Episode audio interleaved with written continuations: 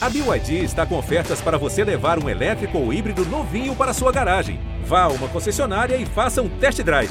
BYD, construa seus sonhos. Tem o Djokovic. Vibra, meu Sérgio. 6 a 4 ele tem dois match points. Federer tem três match points. Mais um match point para Rafael Nadal. Serena Williams tem o duplo match point. Olá, amigos, chegando com mais um podcast do tênis, o nosso Match Point. É, você já sabe aí, o barra matchpoint para você consultar as nossas edições, as notícias do tênis no ge.globo tênis. Nesta semana vamos falar da aposentadoria de Ashley Bart. Com apenas 25 anos, ela resolveu não continuar jogando tênis profissionalmente. Ainda não anunciou o que ela vai fazer da vida. É já é a segunda vez que isso acontece. Ela já tinha parado uma vez e retornou e voltou a ser número um do mundo. E agora, no topo do ranking, ela decide parar de jogar. É o que que isso aí pode é, mexer com o mundo do tênis feminino. Vamos falar também de Beatriz Haddad Maia, depois da campanha em Miami, derrubou mais uma top 10, né? venceu a, a, Maria Sacre por 2 sets a 1, depois foi eliminada na sequência do torneio. Torneio que ainda está acontecendo no dia que estamos gravando essa edição, o torneio ainda está em andamento, só termina no próximo domingo. E a Bia, com esse resultado, aparece no ranking hoje como a número 57 do mundo, ou seja, o melhor ranking da carreira dela. É, antes tinha sido 58, ganhou uma posição com relação a esse melhor ranking da carreira, Beatriz Haddad Maia. Pode perder essa posição? Pode, mas nesse momento ela vive o seu melhor momento, né? Para ser aqui redundante, da carreira, a Beatriz Haddad Maia e vamos falar também de cinema, né? Excepcionalmente, vamos falar de cinema. O, Will Smith, Oscar de melhor ator, pela interpretação de Richard Williams é, no, no filme King Richards. Só que é o seguinte, é, na festa deu, deu ruim, né? Deu ruim porque ele é, se chateou com o humorista, o, o, Chris Rock. É esse o nome dele, Ricardo? É, é isso aí. Chris Rock. E aí o Chris Rock fez uma piadinha lá com a doença da esposa do Will Smith, ele levantou e mandou um uma, é, uma direita nem, nem com top spin, não, aquela chapadona mesmo, e, e o negócio ficou ruim. A academia está decidindo o que vai fazer, de repente ele vai perder essa premiação de melhor ator, mas é, olhando pelo lado da arte, foi realmente é, é, um, um, prêmio muito merecido. Aliás, o Will Smith tem grandes trabalhos aí desde o início da sua carreira. É, com a gente aqui hoje, o nosso Ricardo Bernardes, que já, já entrou aqui no papo, o nosso Felipe Mussa também presencialmente, e em casa, Narc Rodrigues vai participar com a gente. Eu vou começar com o Narc, que, que ao lado do nosso Cleiton Carvalho, que também participa das transmissões de tênis, né? São profundos conhecedores de cinema. Narc Rodrigues, é, né? É, não é qualquer coisa. E, e o Cleiton ainda tem um profundo conhecimento de música. É, Narc Rodrigues, é, vamos começar falando de cinema, depois a gente vai para essa aposentadoria da Bart também e esse ranking da Biadade. É, gostou da festa do Oscar? Achou merecida a premiação para Will Smith? Seja bem-vindo, Narc. Abraço, Eusébio. Abraço, Ricardo, Almoça.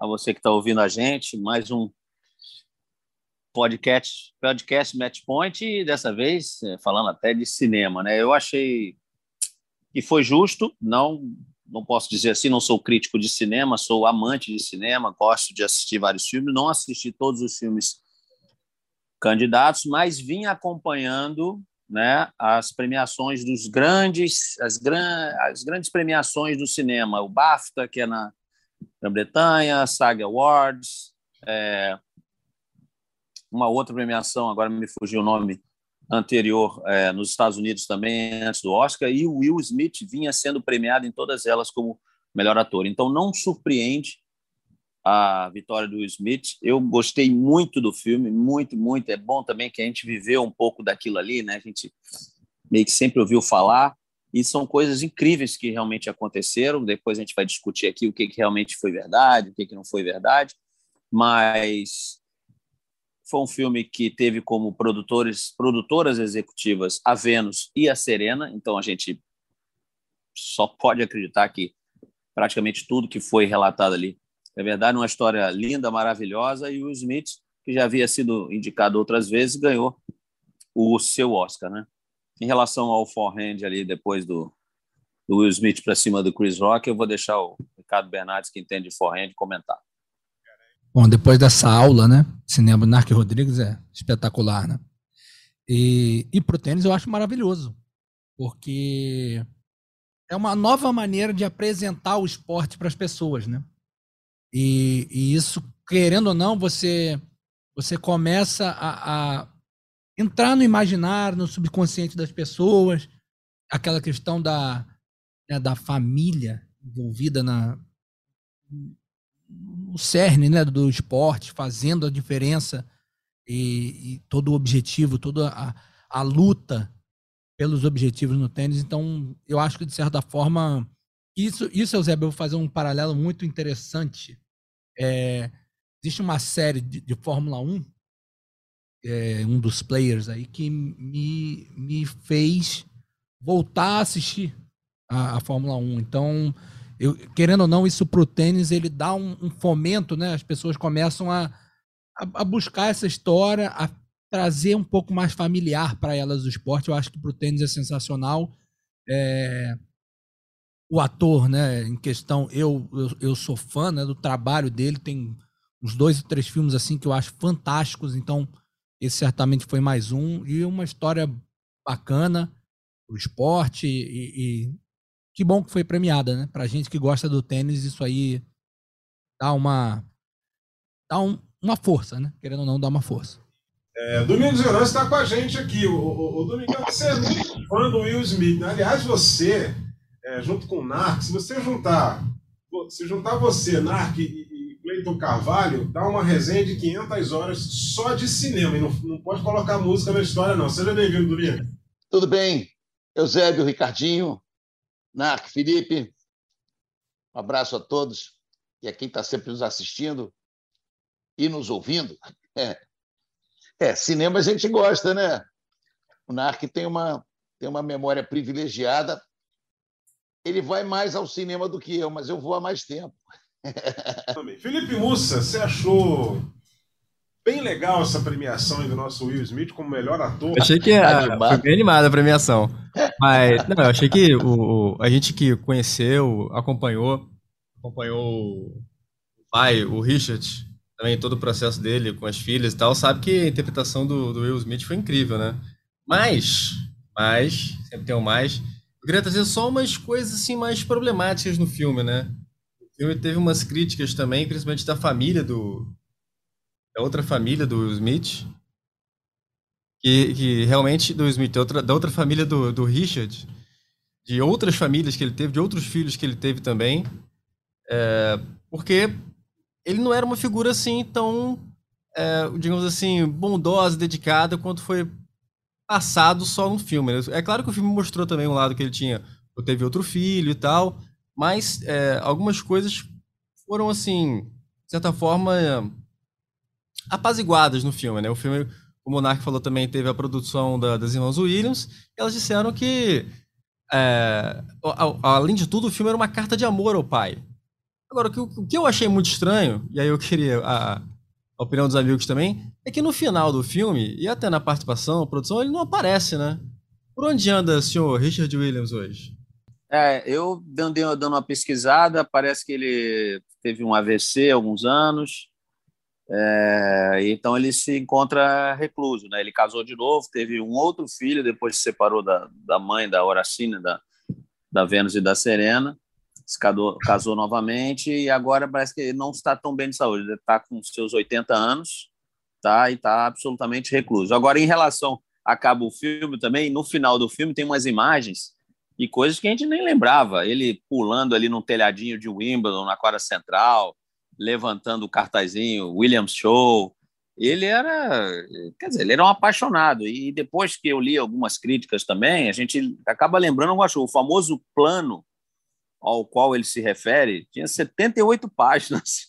O plano que ele falou que tinha escrito para para as filhas. E um detalhe que para mim, cara, é, é a coisa mais assim incrível, né, de, de todas. O plano foi escrito antes delas nascerem.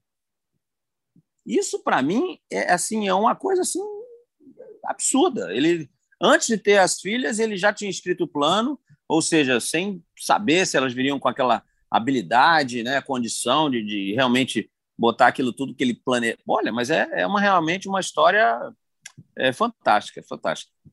O, o mas as, as últimas informações são essas, que ele não anda bem de saúde. Pode Diga, claro. Ele teve, ele teve a, a inteligência, se é que a gente pode dizer isso, é, mas ele, te, ele, ele preveniu a, a inveja dentro da família, subdividindo o prêmio das duas irmãs, muito antes elas começarem a ganhar. Ele tinha uma divisão de um 0,x% para cada filho do valor é, que, a, que a Vênus e a Serena viessem a ganhar. Por que isso? Para não ter torcida contra, para não ter, não ter mimimi dentro de casa. Toda a família trabalhava e energizava a favor da Vênus e da Serena, até porque tinha um lucro financeiro com isso. E parece que isso persiste até hoje. Ou seja, a, a visão dele de, ter, de fazer esse plano antes delas nascerem e a visão dele de fazer uma divisão financeira dentro de casa, é tudo absolutamente arquitetado, né? É, e, e, é genial. Agora, a gente tem, assim, na história do tênis, irmãos que, que, que foram profissionais de tênis. É, por exemplo, a gente, a gente pode citar alguns aqui, ó. O John McEnroe com o Patrick McEnroe, só que o John foi muito maior. É, a gente tem um exemplo aqui do, do, do Alexander Zverev e, e, o irmão dele, o, o Misha Zverev. Só que o Alexander é mais ganhador do que o Misha. É, a gente também tem um exemplo aqui do, do os dois irmãos do Djokovic e o Novak Djokovic. O Novak Djokovic. O Tsitsipas também é, tem um irmão não, que é, joga exato, eles não, servem, eles não servem nem para sparring do Djokovic. O Petros também não joga no o, mesmo nível de step. O Berretini, tem o Jacopo Berretini. exatamente. Tem uma galera agora, assim, jogar no mesmo nível ali Serena e Vênus, você não ah, tem. Ah, não, não, peraí. Você não tem. É, é, e dá. a gente tem, aí a gente tem aquele, a, a, o exemplo dos irmãos é, belgas, né? Os, os Rocus, o Christophe e, e, Olivier. Mas assim, é tudo no mesmo nível, também não ganhavam nada. É, mais ou menos como né? os irmãos Cerundo estão chegando aí agora, é, né? Os dois no top 100, jogando bem, mas. O Cerundo é. jogou no Rio Open ele comete alguns erros de avaliação. De avaliação é, mas eu, na hora de matar um que... ponto ou outro né? Que é injusto comparar qualquer irmão com as irmãs Williams, né? Um, somando. Quantos grandes lãs aí somando? Um monte, né? Então, Nossa, é, tem que falar. 30. 30, né? Não, até é, trem. Em simples. 30. em simples. 30 de simples, de simples. 30 de simples. É, cara. Ah, e outra coisa, tá, se a gente for fazer a diferença, é claro que a gente deu diferenças absurdas aí, do Djokovic para os irmãos, Tsitsipas, até do John McEnroe para o Patrick, acho que desses todos citados aí, é, vamos dizer assim, como conjunto de irmãos, talvez fique só atrás da Serena. E, os irmãos Brian, pode botar os irmãos Brian, por que não? Olha aí, os irmãos Brian. Agora, não, a gente não pode esquecer que, assim como foi dito no filme, no final, né? Ó, sua irmã vai ser número um do mundo, né? Ele falando para a Serena, mas você vai ser a maior de todas. São três vezes mais títulos grandes lãs. Louco, né? São três vezes mais. É muita coisa. E já estamos falando num, num, patamar, né, vamos dizer assim, altíssimo, num sarrafo altíssimo, já vencedoras de Grande Slam. Uma com 7 a outra com 23. É, é muita coisa. Né? é muita coisa. Elas, elas jogaram juntas e ganharam. E medalhas olímpicas. Tem, olha, é, é, talvez a gente aí, vamos, vamos, vamos dar mais um trabalhinho para a nossa central de pesquisas do podcast, talvez seja a família mais vencedora, não sei, eu não vou chutar aqui, mas vai ficar entre as cinco maiores famílias aí, e todos os esportes, se a gente pegar, as famílias mais vencedoras. Exatamente. É, a gente a gente estava acostumado a ver alguns jogadores de enorme, enorme, enorme sucesso, como os irmãos Brian, né? Inclusive em simples, um deles ganhou o, o universitário. Os irmãos Sandy e Gene Mayer, que o Narc deve ter é, assistido quando era, quando era garoto, e tiveram Sim. títulos de Grand Slam, os irmãos Gildemeisters, né, que também faziam um, um barulho. É, Tim e Tom Gullickson, os, os, os, gêmeos, né, que além de serem... Os irmãos Jensen, né, que era mais... Era, vamos dizer assim, seriam os, os irmãos Brian da época, vamos dizer assim, Exatamente. Né, sacando com duas mãos, aquelas coisas todas. Exatamente, o Luke Jensen sacava para o iguais com a mão direita, para vantagem com a esquerda, entravam na quadra de moto, mas não ganhavam nenhum centésimo do que as irmãs Williams é, conseguiram. Né? É, é realmente um, um, é, é, um, é disparado o maior time familiar do tênis, é como dicionar, possivelmente nos esportes, né? Ó, tem informação, gente... tem informação Opa! Aqui. Nono lugar, a família Williams, nas Olimpíadas, hein? Nas Olimpíadas, que a gente achou essa informação aqui. Nove medalhas, oito de ouro, de 2000 a 2016. Então, nas Olimpíadas é a nona, Will, nona família mais vencedora. Que loucura, é que, é que, tem que ver como é que é a família Phelps, né? Só a família Phelps com é, um elemento só. Só um elemento.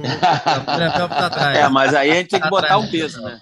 Medalhas olímpicas contra grandes lãs, aí é. é, uma briga boa, mas de qualquer maneira. É enorme. Então é por isso que eu acho que, além de tudo, é, esse filme traz um fomento para o tênis, que é uma história de vida, né? relacionando o tênis e mostrando o esporte como o, digamos assim, o grande agregador da família, né? Então, eu achei espetacular essa essa premiação. Acho que pro, pro tênis ainda traz uma.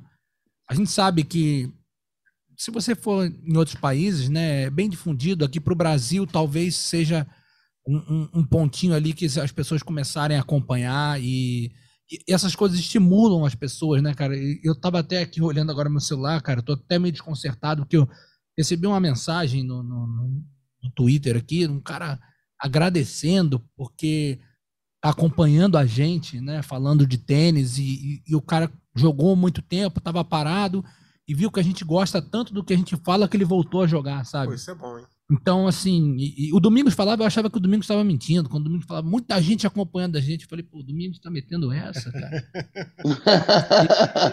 e, e, aí você é, vê, é, cara. É verdade, eu, Ricardinho. Assim, o Brasil inteiro, eu, eu agora estava em Barbacena esse final de semana passada, é.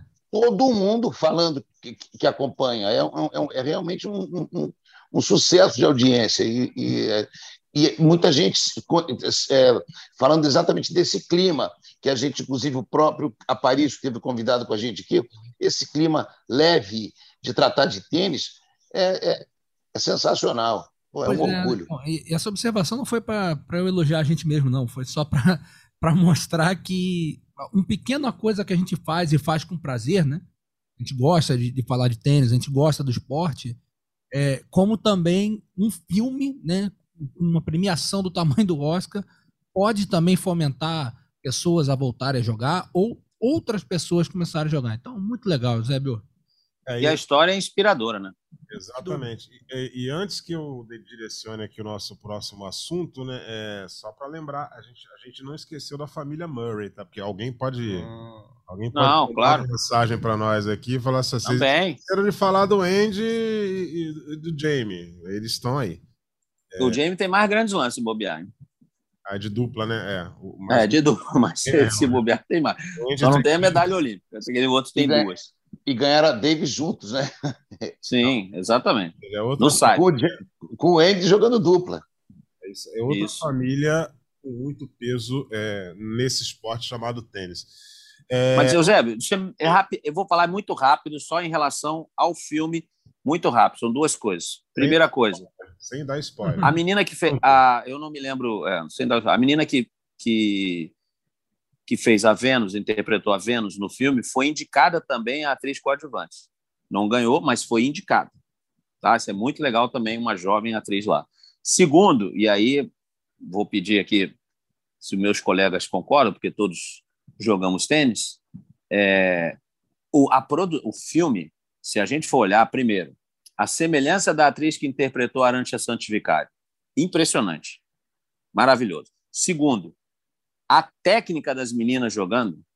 A Vênus, então, botaram a menina batendo, mas como é a Vênus? Foi impressionante a semelhança da menina batendo os backhands no filme, como era muito parecido com realmente o movimento da, da Venus Williams. Por que, que eu estou falando isso? Se a gente comparar com outros filmes, por exemplo, Wimbledon, A História de Amor, pô, era uma coisa meio é forçada, era, era história, ok, mas a, a, execução dos golpes, a gente sabe que o tênis é, é, é difícil, né? Os atores executaram, era muito, era meio forçado. O Jensen estava lá. O, o, o, o, Murphy, o Murphy Jensen é o adversário dele. É, é o então, jogador é, russo. Então, ok, beleza. Mas esse, nesse, botaram os, os atores jogando tênis mesmo. Aliás, se me permite uma brincadeira, eu acho que quem tinha menos cacoete de, de, de jogador de tênis eram os professores, os técnicos, os coaches ali que botaram. Nossa, os caras não sabiam lançar bola. Mas tudo Eram bem. os atores, eram os atores. Mas, mas os, os, a- a- os atores, as atrizes, pelo amor de Deus, conseguiram pô, botar uma técnica muito, mas muito legal ali para interpretar esses papéis. Tá? Então, só gostaria de falar isso. Agora, os quesito, professores podia ter dado aula, ter tido aula com o Domingos. Vale destacar só o, o filme do Borg com o McEnroe, né? Que também foi muito técnico, assim, mostrou muito técnica e fotografia também, umas imagens de cima. Também, sim. Muito bonito. E tem Só- um só filme um muito antigo. Tem um filme muito antigo. Deixa eu terminar. Players. Chamado. Não, é Little Mo.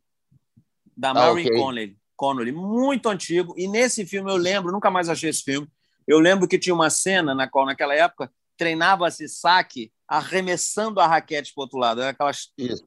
aquelas coisas pesadas de madeira e não Eu tinha quadradura. Era tudo quadro de cimento, era tudo quadro de quadra de cyber de grama. Você podia arremessar à vontade que a raquete não quebrava. E aí, para minha surpresa, neste filme, num passar assim muito rápido, eu não sei se vocês se recordam, o filme continua passando aí, está em cartaz ainda, pode achar em, em, em alguns streams aí.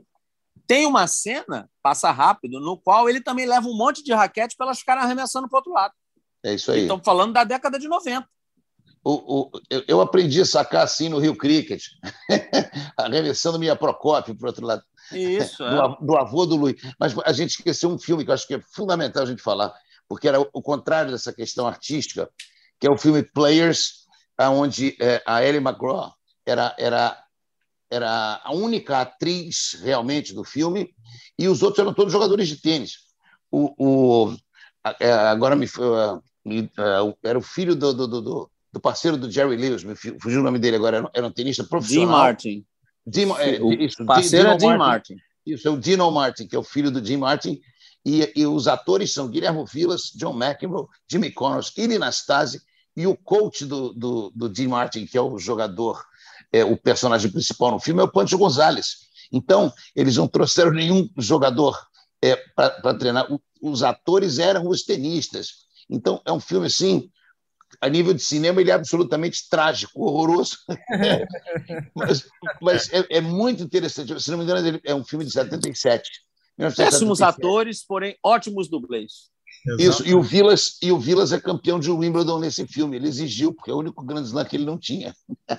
Agora, é, é, agora, o cinema tem que trazer um certo realismo, né? Porque, para encerrar essa história, é uma das coisas mais absurdas que eu já vi foi no filme O Wimbledon, o Jogo do Amor. O sujeito joga um ponto inteiro na quadra central, debaixo de um temporal. Isso é inimaginável. Inima... O sujeito joga um ponto inteiro no temporal. Não, isso aí não pode. Acho que o, a- o diretor do filme devia ter a sensibilidade de não fazer de não dá. colocar essa cena no ar, grama não o sujeito jogando lá debaixo de um, de um temporal. É, vamos direcionando aqui o, nosso próximo assunto. É, Ashley Bart, com 25 anos, resolveu encerrar a carreira. É, Ricardo Bernardo, será que vai ser de vez ou ela daqui uns dois anos resolve voltar e aí volta a ser número um do mundo? Olha, Eusébio, é, o tênis feminino, né, ele tem, tem isso, né? Tem, acontece com alguma frequência. Jogadoras abandonam, aposentei, daqui a algum tempo retornam, né? Que chama a atenção da Bart é que era número um do mundo. É, e, e era um número um do mundo que eu tava até brincando com a Ana Clara Duarte, que foi tenista profissional. Eu tava pesquisando umas coisas e vi que a Ana Clara Duarte ganhou da Ashley Bart, a única brasileira Caramba. que ganhou da Bart no profissional.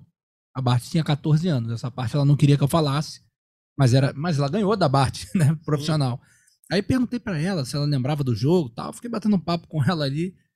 E, e ela falou: "Pô, essa eu posso botar no meu currículo, né? Ganhei da número um. Eu falei: "Não, você não ganhou da número um, você ganhou da número um absoluta, porque a Bart estava absoluta no circuito, né? Desde a Serena naquela fase áurea final ali dela, não tinha ninguém que dominasse o circuito. Isso é uma coisa até legal do tênis feminino atualmente, essa rotatividade, né? Começam os torneios e você não sabe muito quem pode vencer. A Bart, que nesse último ano e meio aí ela deu uma despontada e quando ela estava bem no torneio, ela ela dominava porque é não, Domingos, a Kasparova, né, sabe jogar demais, é, tem muita técnica, é, inteligência dentro de quadra, é absurdo. E aí, uma notícia de surpresa, né? Porque ela já tinha falado algumas vezes, e assim, ela não falou aleatoriamente.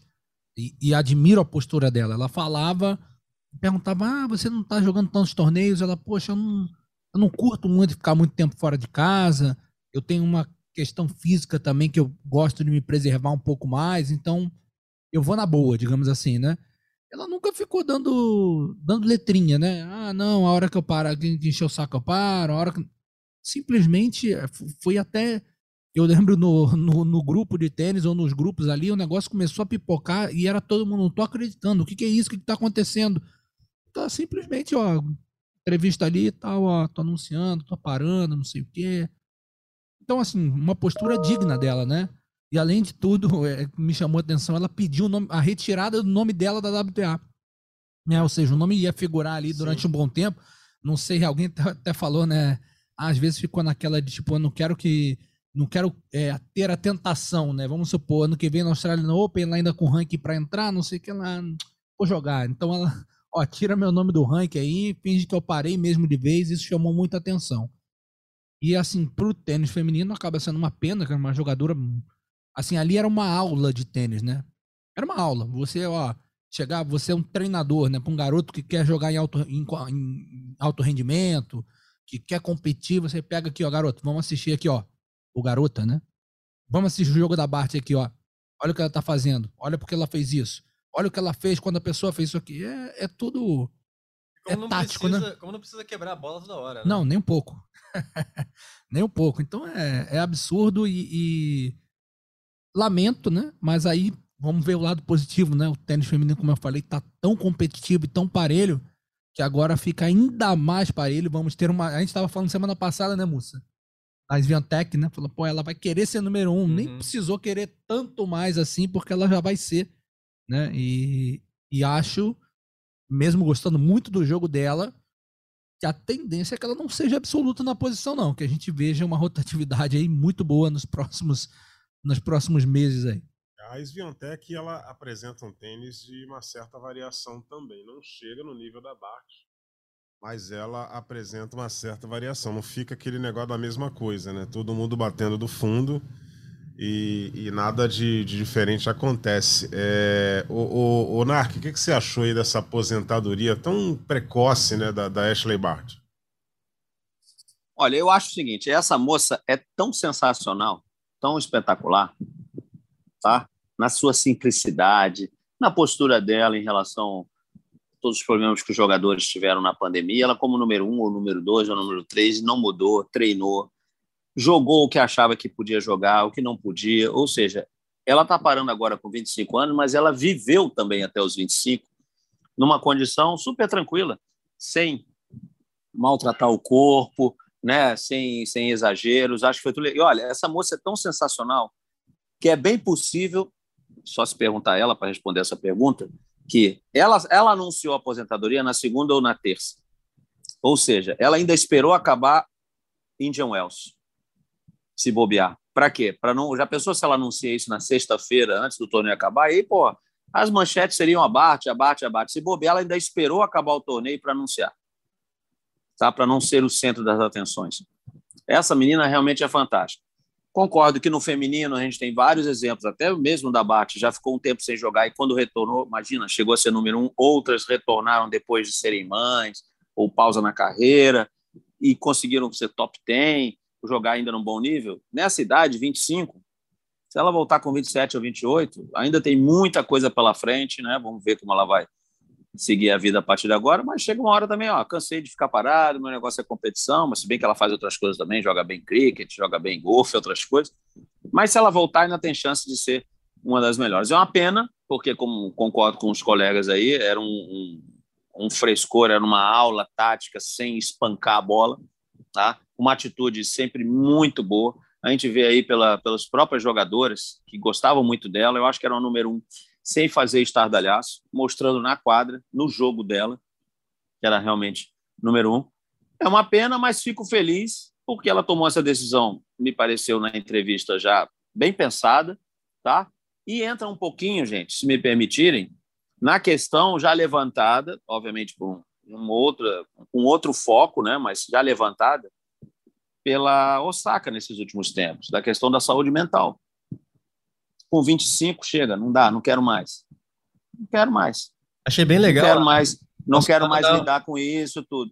então eu acho. Não sei se você chegou a escutar isso, uma sonora da Osaka, que ela falou é, desse sentimento da Bart, que dei tudo que eu tinha que dar em quadra e agora eu me sinto feliz para sair. Ela disse que ela, ela disse que ela queria sentir isso também, a Osaka, né? Mas que ela não sente ainda.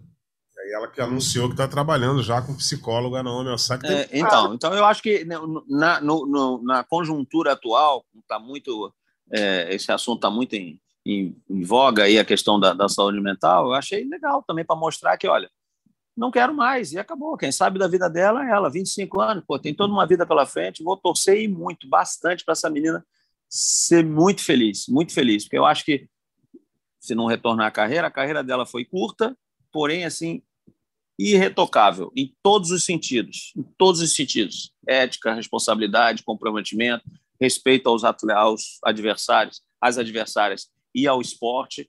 Eu acho que ela é, foi sensacional. Legal. O, o Domingos Venâncio, o que, que você achou aí dessa aposentadoria da, da Ashley Bart? E, é, o tênis é, perde uma, uma grande jogadora, né? Uma, um, um, exemplo de atleta, né?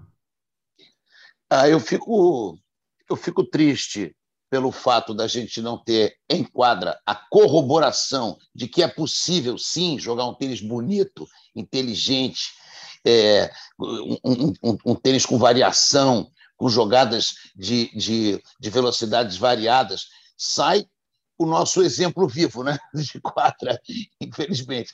Aí não é o seu tênis antigo, então olha só como é que joga número um. O que me, me causa espanto é ela ter saído como número um. Ela ter saído é, pela, pela forma que pensam os australianos, hoje muito menos, né? mas sempre se falava ah, os australianos são, estão muito longe da família e tal. Existe sim um pouco desse desse problema, ainda mais quando a gente viveu um período muito longo aí de, de pandemia, de lockdown.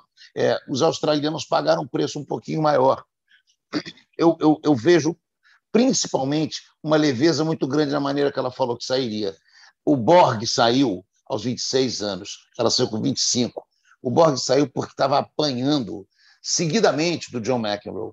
Basicamente foi isso. E quem viu o, o filme Borg uh, eu esqueci o nome do filme, mas da, da, da, do, da rivalidade entre o Borg e o McEnroe. O Borg já tinha tido rivalidades antes com o Connors e, e, e com o Vilas não ser uma, uma, rivalidade, mas enfim, se enfrentaram de maneira muito difícil. O Borg saiu porque já estava desgastado, mais ou menos como a, como a Osaka está falando agora. O Borg já estava desgastado. E o, McEnroe, e o McEnroe começou a dominar muito. A Bart está saindo com a faca e o queijo na mão, né? E a faca, inclusive, ela usa muito bem naquele slice dela. É, eu, eu, eu, eu, eu me vejo surpreso, surpreendido com isso, por um lado, mas, por outro lado, os australianos têm um pouquinho essa, essa, essa verve né, de, de é, agora eu não quero, eu quero levar uma vida um pouco mais, um pouco mais tranquila, dinheiro não vai faltar, condição financeira, pratica outros esportes, praticou durante a pandemia, é, é casada com um esportista. É, é, é uma pena que a gente perde o maior exemplo de que é possível jogar lindamente o tênis, principalmente no tênis feminino, daquela maneira, porque a gente não vê muitas mais, né? É, Só lembrando, você falou dos australianos, perdão, Zé. Ian Thorpe, grande nadador, também se aposentou com 24 anos. Isso, isso. Esse era um fenômeno. Australiano. É, esse era um fenômeno. Thorpe, fenomenal. É, Mussa, é, vai fazer muita falta australiano, né? É, realmente, falando pela, pela, com base em entrevista dela, né? Claro que vai fazer falta, era lindo ver a Bart jogar, ela não perdeu nenhum set no Australian Open. Ela queria muito, era o objetivo dela, ela, a entrevista fala que queria muito ganhar o Wimbledon e depois de ganhar o Wimbledon ela pensou muito, conversou com a equipe, olha, acho que eu não quero mais e tal, mas falou, ainda tem uma coisa que eu quero, não estou satisfeita ainda, é o Australian Open, viu o Australian Open e, e, falou assim, não, tá bom, é isso que eu queria. E eu acho que tem uma coisa também geracional dessa, dessa questão da Bart aí. E muitos atletas hoje em dia, é, optando por isso, falou, olha, eu cumpri o que eu queria fazer aqui, me sinto bem sucedido, sucesso para mim é isso. Ela fala isso. Ela, sucesso para mim é o que eu alcancei, é sair do jeito que eu estou saindo. Isso para mim é sucesso. Então a gente está, acho que no momento de redefinir muitas coisas em como é que a gente vê o esporte, como é que os atletas se veem. E eu acho que é sim uma questão, além de ter passado australianos, outros, outros casos também no tênis, mas tem uma questão geracional. A gente pode ter o exemplo também do Kyrgios aí. Muita gente quer que o Kyrgios, não, você, se você se dedicasse mais, você ia ser mais. Eu falo, cara, mas o meu negócio é esse aqui. Eu me sinto feliz. Perfeito, moço. Então é difícil também você cobrar, assim. Eu sou um grande crítico do Kyrgios, mas nessa aí eu tô com ele. Então é, é difícil você cobrar, assim, que você quer que o cara seja aquilo. É, é, a gente tem que respeitar também o sentimento de cada atleta, de querer mais ou não o limite dele, né? O limite dele. Tem o Douglas também do vôlei agora, que também resolveu sair da seleção brasileira. Natália. A Simone Biles, Natália. Então, eu acho que tem também uma questão geracional de a gente pensar em do, do sucesso pessoal. Até onde está bom para mim e até onde vai fazer mal. E é isso. É, eu acho que ela saiu de uma forma digna, bonita. E a gente só tem que respeitar a decisão dela mesmo. Parabéns. Legal. É, vamos falar agora da Beatriz Haddad Maia. A Bia Maia, é, em Miami, derrotou a, a, a Maria Sacre da Grécia, né, uma top 10, né, 2 sets a 1, e foi eliminada na sequência. Show. Kalinina. Kalinina, é. Kalinina. E um jogo, um jogo que tava na mão dela. Exato. Que perdeu em seguida por É. desistência. Jogou um set e desistiu. E aí, Jogou um set e desistiu. que fica aquele sentimento, né? A gente falou já algumas vezes sobre a mudança de jogo da Bia. Inclusive naquele, naquela edição pós-Copa Davis, falamos, Marcos Daniel corroborou, e, e- e isso ia de encontro com um pouco do que ele pensa sobre tênis, da questão de você conseguir jogar com 80% da sua potência de forma com que você se joga de forma segura e ao mesmo tempo não seja confortável para o seu adversário, né? E, e a Bia melhorou muito, assim, a Bia hoje é uma tenista mais sólida, se mexendo um pouco melhor, até porque é, ela tá jogando mais estrategicamente, então é, tô gostando de ver é, a vitória sobre a Sakari é muito simbólica, que mostra a consolidação, ela batendo mais uma top 10, dessa vez batendo uma top 3, né, uma, uma, uma, ten- uma maior vitória em relação a ranking que ela alcançou. Top 3 que é quase um top 2. É, é que ela vai cair depois, né? Então, quando, quando a Bart sair, ela vai cair um pouquinho. Então, mas assim, de fato, foi uma grande vitória.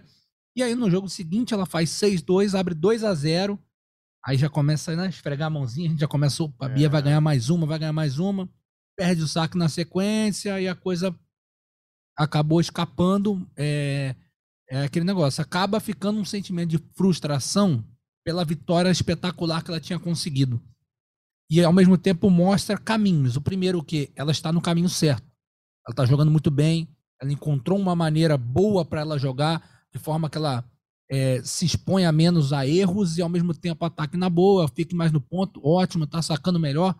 Maravilha. O que, que, tamo- que que vamos buscar agora? Uma consistência maior, fazer jogos melhores mais vezes durante uma semana. Ela fez uma primeira rodada boa, uma segunda rodada espetacular, Chegou na terceira, estava indo tudo bem. A gente não sabe até que ponto alguma coisa física ou, é, ou famoso, né? É, aquela questão da cabeça foi por água abaixo, acabou perdendo o jogo, mas é, e é isso, é degrau é degrau, né? É, ela está evoluindo, já está com um jogo mais consistente. O próximo passo é jogar consistente mais vezes e aí quem sabe, né? Sonhar com mais títulos é, importantes aí na carreira. É, nesse momento que a gente está gravando aqui o nosso Match Point, ela ocupa no ranking atualizado a posição de número 57, é o melhor ranking da carreira dela. É, isso aí deve sofrer alguma alteração até o fim da semana, porque tem outras jogadoras que podem ultrapassar a Bia que estão em ação. É, na verdade tem duas jogadoras que podem. 125 de Marbella, lá na Espanha. né? A, a- o pior, a pior das hipóteses é a Bia a- é, começar a próxima semana, quando vai ter atualização, na posição 59. Ou seja, é, de qualquer forma, vai ser muito próximo do melhor ranking dela, que é 58. Apenas duas. é, E essas duas jogadoras, pra, as duas para passarem a Bia, elas precisam fazer final. Então as duas têm que chegar até a final para poder passar a Bia. E, e uma delas, se passar e perder na final para outra, que elas se cruzariam, a cabeça 1 e cabeça 2 do torneio, se a cabeça 2 passar, mas perder a final, ela não passa a Bia, só a outra passa a Bia. Então, é, tô confiante. E, e- isso mostra realmente é, o, o que eu vejo hoje é a melhor versão da Bia até hoje no tênis. Desde quando ela apareceu muito bem, subiu rápido, conseguiu bons jogos, hoje é, enquadra a melhor versão dela disparada. É, o, Nark, eu, eu tava olhando o jogo dela com, com a Maria Sacari e, e eu percebi que quando a Sacari errava o primeiro saque, a Bia imediatamente já dava dois passinhos para dentro da quadra. Isso mudou muito no jogo dela. Ela está devolvendo mais de dentro da quadra e ela está com a movimentação, os passos de ajuste dela é, estão mais rápidos e mais curtos, Narc. Uma constante evolução, né, Eusébio? Isso é trabalhado, claro, com o seu técnico no dia a dia. A questão de estar mais dentro da quadra pode ser uma coisa pontual para determinado para enfrentar determinado adversário, pode ser pontual numa, num, numa, no momento da partida também, porque é aquela história, você tem um grande sacador, né? uma grande sacadora, tem um bom primeiro saque. A ideia é que você pressione o segundo para cada vez essa, é, esse adversário se sentir, é, sentir a necessidade de jogar com o primeiro. E aí você acaba ganhando ponto de outras maneiras. Você entra no segundo pode vir uma dupla falta. Ou pode acontecer o que é o melhor dos mundos. É o primeiro saque perder velocidade.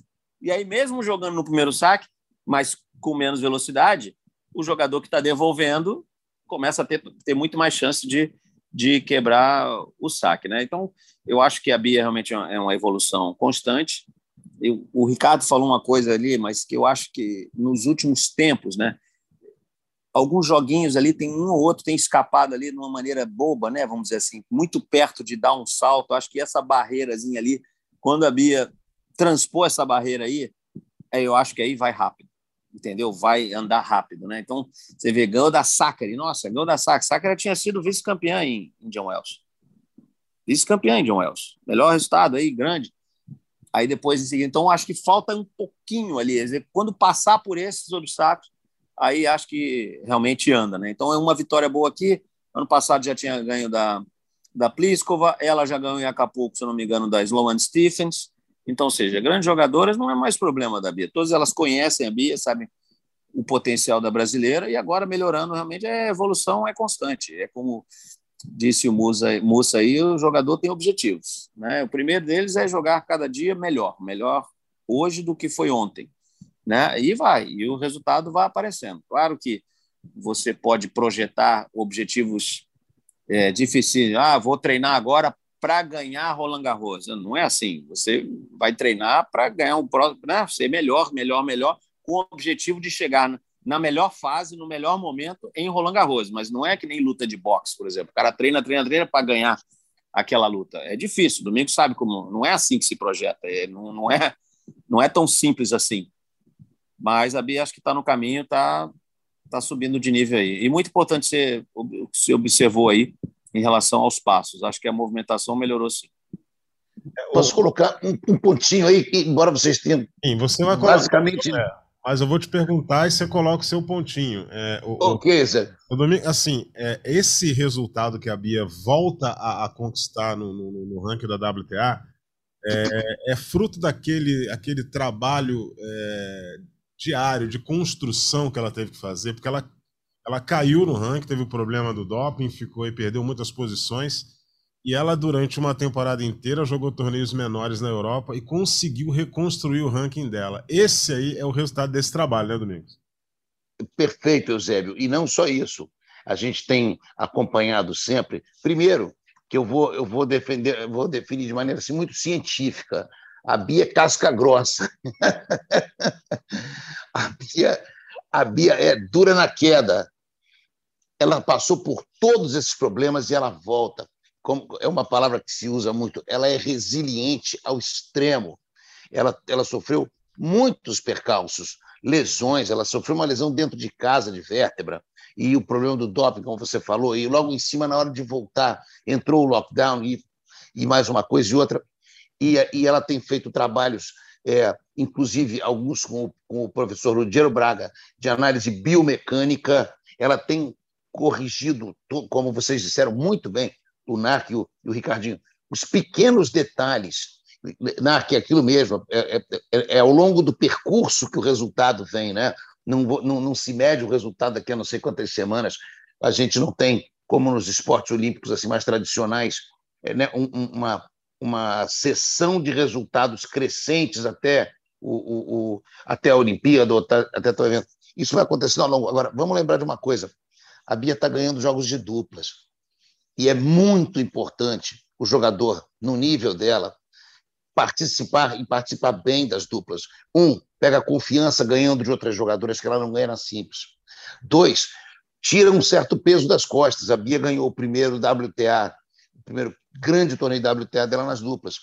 E essa questão dos passos de ajuste e de devolver dentro da quadra, com certeza isso pode ser treinado, melhorado, desenvolvido nas partidas de duplas. Então a gente tem nesse momento uma jogadora muito mais completa, que pode sim, como disse o Narc, pontualmente devolver o segundo saque lá dentro da quadra, ou se não for a situação de acordo com a adversária, recuar dois, três metros e jogar lá de trás bem também.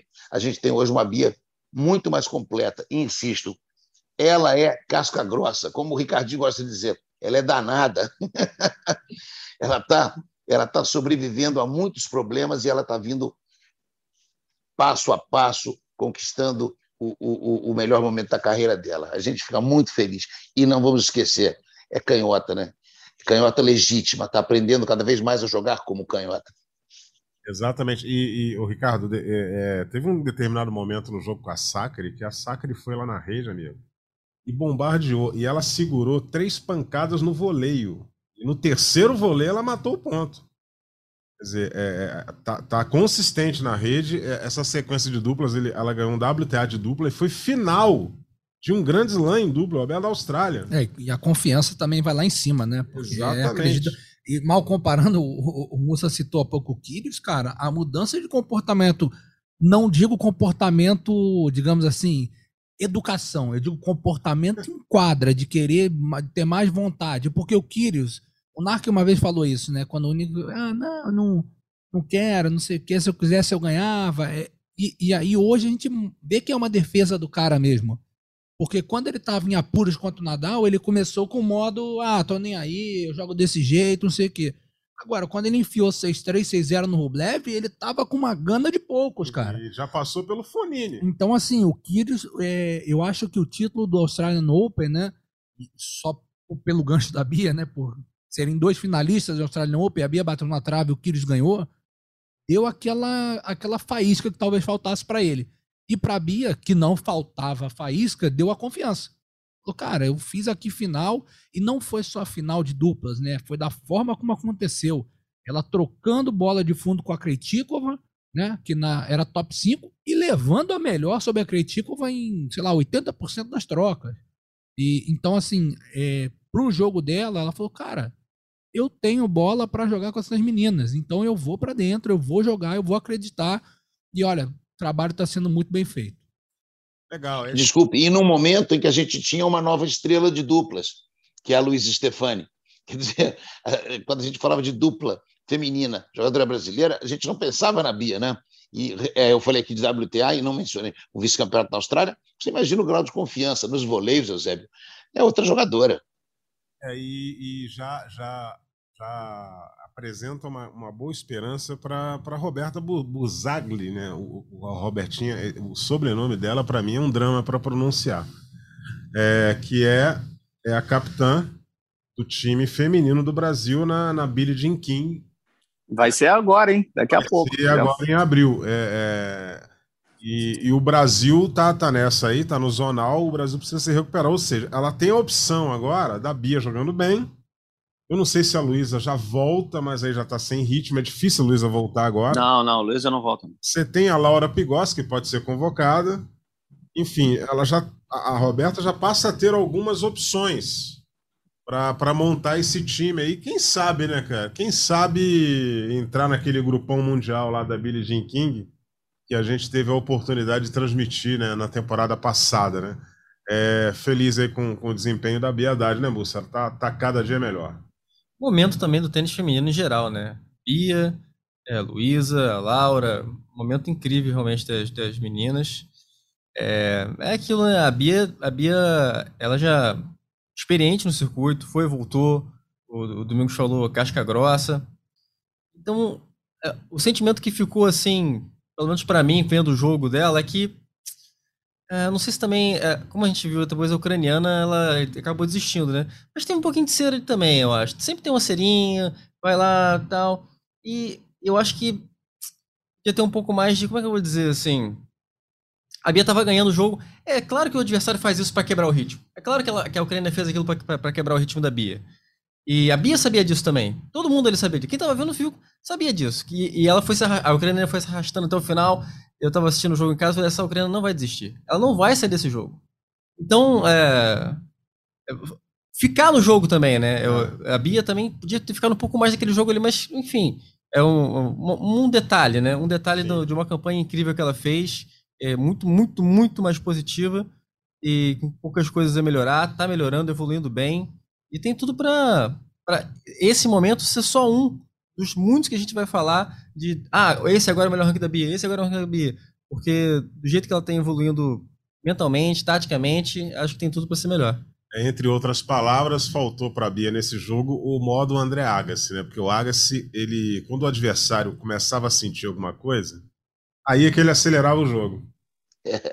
Ele é, já que você está sofrendo aí, está com uma ferida aí no peito, então vou meter o dedo aí, vou girar para ver se você realmente está bem ou está mal. E aí ele acabava com o jogo. Se você entrar naquela, pô, o cara vai desistir, o cara vai desistir, vai, daqui a pouco a, a sobrevida vem e aí você não consegue ganhar do cara. É, o Agassi era campeão do mundo em testar adversário lesionado. O cara tava com um problema no torno dele, começava a angular a bola, jogava pro lado, jogava pro outro, aí ele via, pô, aí esse cara realmente não tá bem, não. Aí ele já vai e, e, e finaliza. É, o tênis é um esporte que você tem que finalizar, amigo. Se você não finalizar, você não tem tempo, é né? finalizar. Não, não dá pra esperar o tempo acabar, né? Não, não tem, tem negócio Você tem que tempo. ganhar o último ponto. É um problema esse negócio de tênis. É complicado é, esse jogo. Tem negócio de um tempo. É, e aquela coisa. É, fala. Aquela coisa de quebrar o ritmo, né? De pedir o atendimento médico. O cara, ah, eu me permito aqui, desculpa aí os nossos ouvintes aí, um pequeno spoiler. No King Richard, a gente tem um exemplo muito grande disso aí, né? É. E enorme, né? E detalhe, era número um do mundo. É, né? Numa situação, é, você vê que loucura que é, né? Faz tá parte. Regra. Faz parte. Ah, faz parte, mas você vê, né? Que loucura que foi. Número um do mundo. Precisou de um expediente como esse para poder vencer aquela partida lá que a gente vê no filme. Então, mas eu não sei, mas a Bia é cascuda, tá? Com certeza isso aí deu essa bobeadinha, mas não vai acontecer mais vezes. Todo jogo a gente sempre aprende alguma coisa. Tá no caminho certo. Aí vamos esperar, porque a gente tem que confiar no processo, a evolução é nítida e está sendo constante. Então vamos acompanhar aí. Daqui a pouco o circuito vai mudar para as quadras de side, né? Então vamos ver como a Bia vai sair aí. Como disse o Domingos, o fato de ser canhota ajuda bastante, tá? E se a gente contar que não só lá em cima, se a gente pegar todo assim, né, esse, esse bolo do tênis feminino, é um perde-ganha danado. A gente vê lá em cima. Uma ganha uma coisa, depois não ganha mais nada. Aí a gente vai ver. Cadê? Bianca Andresco sumiu. A Raducano Aí, Ricardo, cadê a Raducano? Não ganha mais nada. Tá fazendo comercial é, e ganhando é, dinheiro. É isso que ela tá é, fazendo. É isso, pô. Outro dia eu vi o cartel de, de patrocinadores oh. aí, pô, eu sou, só o Federer, tá só o Federer tinha duas linhas ali de patrocinadores. é. Exatamente. Tudo quanto é lado. Mas ganhar que é bom, tá difícil, hein? É isso aí.